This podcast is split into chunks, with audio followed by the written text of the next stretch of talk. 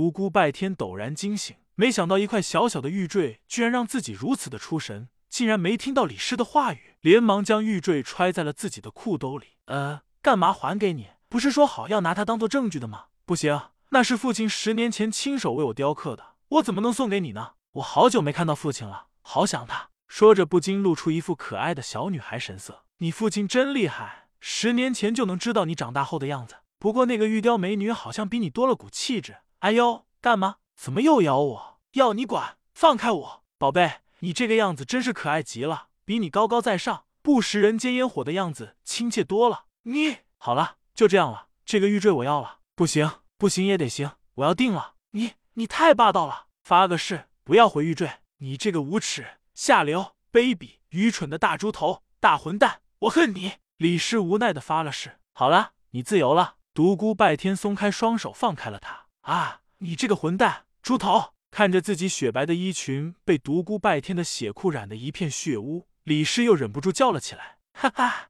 看着他的衣裙上的血污，独孤拜天也忍不住坏坏的笑起来。看着他那暧昧的神情，李师愈加羞愤。要是能打得过他，早就拿剑杀了他了。你以后也许没有机会恨我了，请让我救完我的兄弟。如果我还有命的话，你再和我算账。人在临死之时都会做些疯狂的举动，有些是毫没道理的，有些是心中压抑的想法。刚才冒犯了，不求你原谅。方才我很幸福，我的品质可能有些恶劣，对不起你了。此时独孤拜天心中确实难受异常，因为他又想起了司徒明月，难忘初恋，因为在那青涩中饱含热情。在那无忧中藏匿童真，在那关爱中深显纯真。难忘初恋，因为曾经的山盟海誓犹萦于耳，因为过世的音容笑貌仍现眼前，因为往昔的心有灵犀至今未散。